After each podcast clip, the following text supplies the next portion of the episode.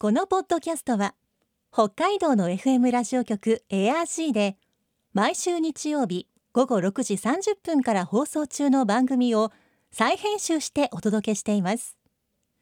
世界の憧れ北海道ブランド。ぜひお聞きください。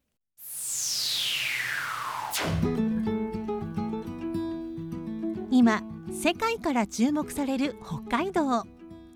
この番組では北海道が世界に誇る自然文化産業などをピックアップ。北海道の持つ魅力や可能性をゲストの方に伺います。お相手は鈴木舞です。今回のテーマは三平汁と石狩鍋。道内で採れるお魚や野菜を使った三平汁と石狩鍋は気候風土を表す食文化の一つでまさに北海道の郷土料理。寒いこれからの時期は特に食べる機会が増えるのではないでしょうか。先週は料理研究家の庄司明子さんに三平汁について教えてもらいましたが今週は石狩鍋について伺います。今日のお話のポイント。鈴木舞のマイポイントはごちそう。年末って感じがします。世界の憧れ北海道ブランド。この番組はあなたの明日を新しく北海道創価学会の提供でお送りします。今週は料理研究家の庄司明子さんにお話を伺っていきます。よろしくお願いします。よろしくお願いいたします。えー、この度は三平汁と石狩鍋のお話ということで、うんえー、前回三平汁について伺いましたので、はい、今週は石狩鍋について教えてもらいたいと思いますので、ね、はい、よろしくお願いします。まずはこう基本といたしまして。そうですね、はい、三平汁はもう素朴なお汁物なんですけど、うん、石狩鍋は鍋ってつきますからね、うん、もう少しこう豪華なんですね。ちょっとごちそう感そうそうそうそう。なんか人が集まった時にみんなこうみんなでつつぐってイメージのが石狩鍋かなとは思うんですけどもね、うん、ではちょっと基本の材料どんなものを使うのかも教えてもらえますか、はい。はい、じゃあまずはこれ絶対鮭ですよね。鮭ですね。です。鮭、はい、これも全部頭から全部使う。えっ、ー、と白子とかあと筋子いくらも使うんですけども、うん、だから丸ごと鮭を使っていきます、あと鍋ですから普通の食材を使っていくんですけど普通ほら鍋って言うと白菜って感じますけど、はい、そうですね、石狩の方は白菜よりもキャベツがいいんだそうです。うん。キャベツの方が甘みがあって絶対おすすめだそうです、はい、キャベツですね。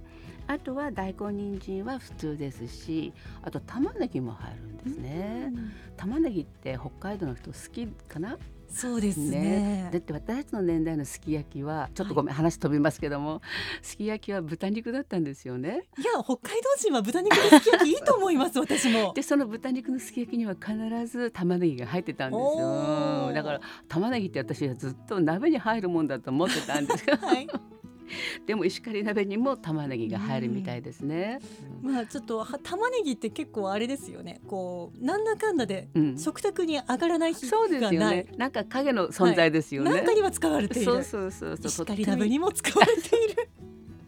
そうなのでああそうかと思いましたけどね、はい、あとは鍋なので豆腐、うんうん、石狩結構豆腐作ってますもんね、はい、それからあとは月こんにゃく、うん、そういったのが入るみたいですね、うん、やっぱり改めて聞いてみると、うん、結構いろんな具材が入って豪華な感じがしますね。やっぱほんと3ページと違いますよね、そしてやっぱ味付けが味噌ですよね。味噌ですね。そこですね、うん、で味噌だけだとちょっとあれなので山椒振るっていうのが、うんうん。うん有名らしいですけどね、うん、やはりこう玉ねぎもそうですし、うん、やはりこう酒が入るというのが北海道らしい感じですね。うね。うん、なかなかそこが北海道らしさの現れてるところかしらね。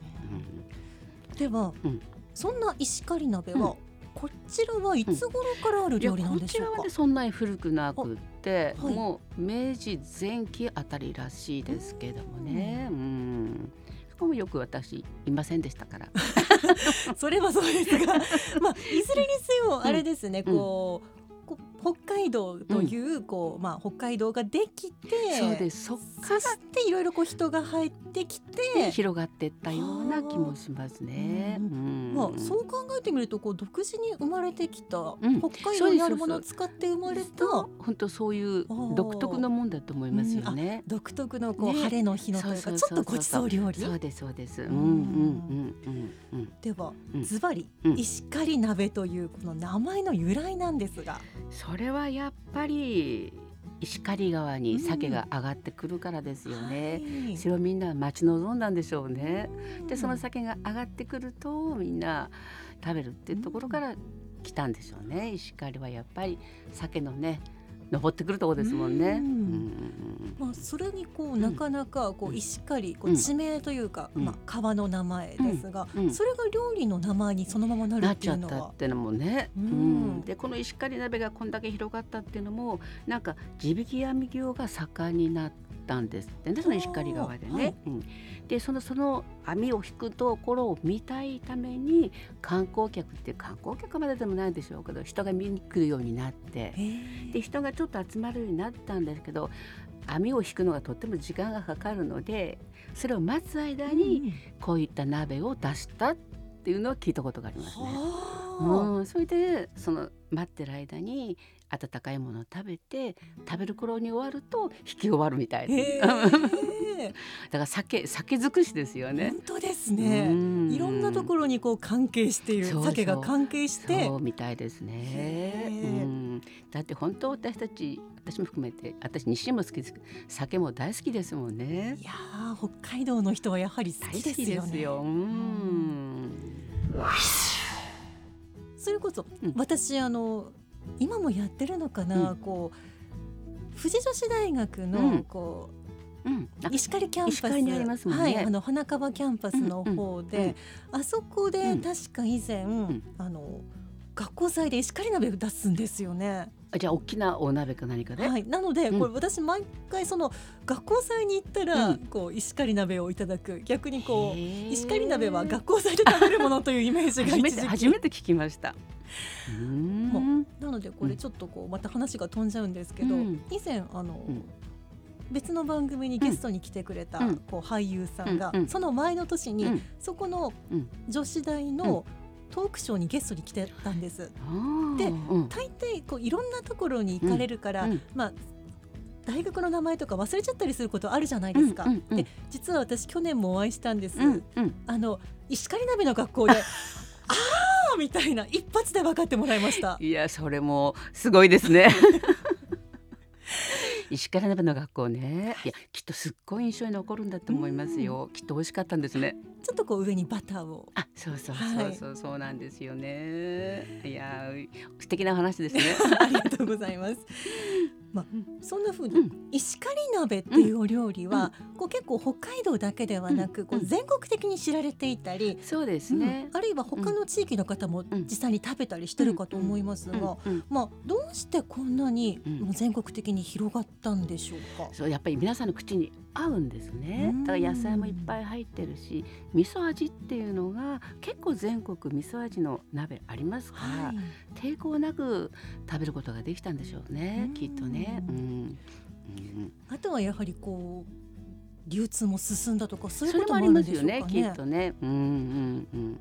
よりはいあちこちで美味しいお魚がはい食べられるようになったから。そうですうん。はい。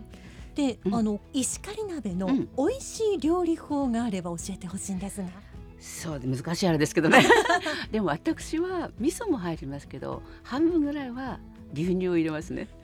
うん。牛乳を入れると、はい。とっても味噌と牛乳ってとっても相性がよくって、あまり牛乳入れすぎてもですけどちょっと入れてあげる。隠し味もう少し入れてもいいかな、うん。隠さなくてもいいぐらい入れて。あげる それタイミング的にはいつ入れるん最後のですか。方にはい入れてあげて、へーだいたいこう味噌の味が決まったところで入れてあげたりすると、うんうまくいきますしさっきおっしゃったようにバター少し入れても美味しいですよね。ううんうんうん。んこうバターを入れるときは本当に。最後にね、うんだから乳製品ともとっても相性がいいのがこの石狩鍋だなと思いますね。うんうん意外とこうあれなんですね。うんこうか隠し味ではなく大っぴら大っぴらに見せてもいいぐらいの出汁で 出汁として味噌あの牛乳を使ってるような気もしますね。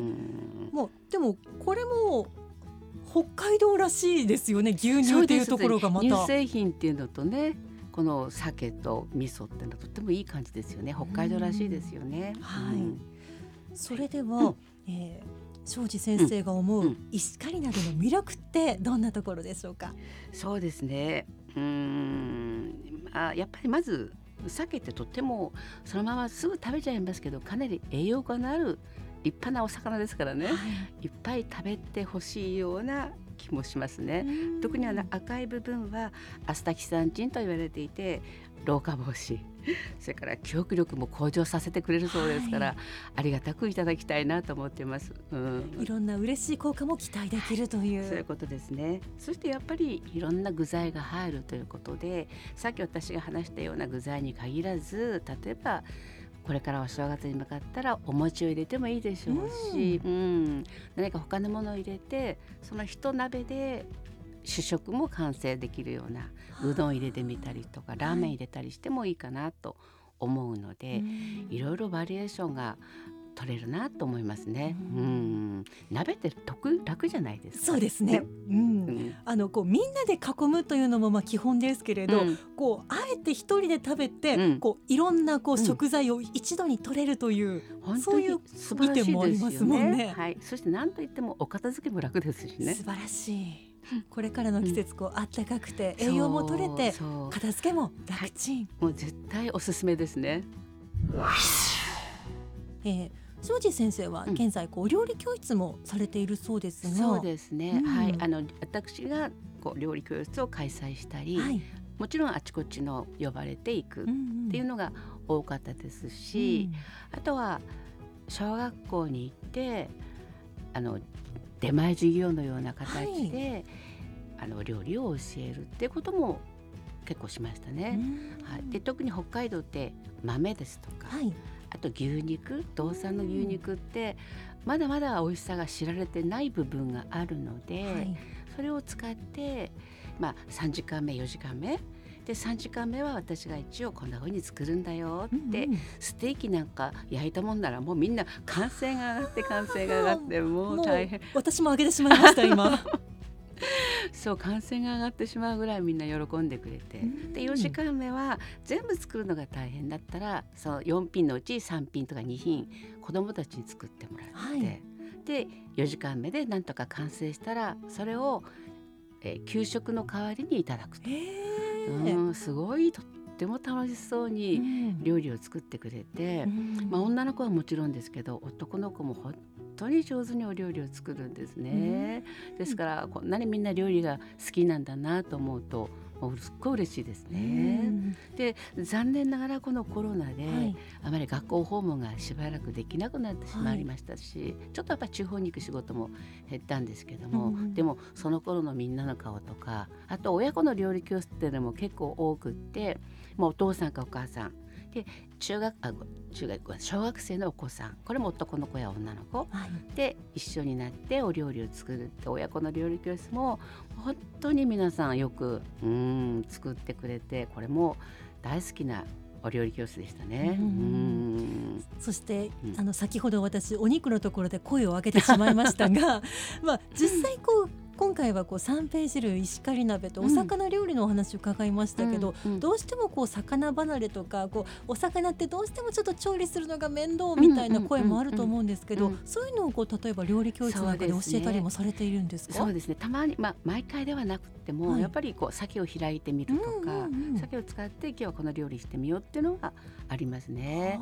で日清は今のところまだちょっとハードルが高くってうん。難しいんですけどもあらお子さんたちにはまだちょっと早いですけどもね、うん。でも男性たちはちゃんと三枚におろしてほちゃんと切ってうはい。で焼いて、うんうん。タレをままぶして、うん。ニシン丼にするとおか、ー。うん、そういうのはとっても嬉しそうにやってくれますね。うん。男性陣はお魚をおろすってのが大好きですね。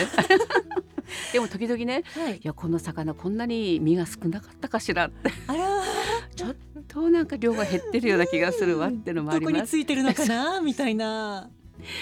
うまくいかなかったって言われても、はい、いやいいんですよいいんですよっていうのがね、一番ででもそれがとっても嬉しそうなのが、うん、私にとっても嬉しいですね。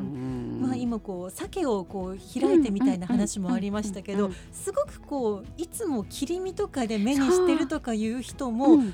こう鮭をこう丸々見て開くっていうのはなかなかの感動じゃ、もうほとんどお魚切り身でしか見てない時代ですからね、また一本丸まま買うっていう機会がもうないですね、うん、私がお魚も今お店でおろしてくれる時代なので何、ね、とも言いようがないんですけどもできたらご自宅でおろしていただけたら嬉しいなと思いますけどもね。だからそういう意味でまだまだお料理もね広げていきたいので、まあ、ちょっとコロナ早くいい加減にしなさいって言うんで でもだいぶまた少しずつ元に戻りつつあって、はい、来月からはまた地方にも行けそうなので、うん、また、うん、みんなにお会いできるのが楽しみですね。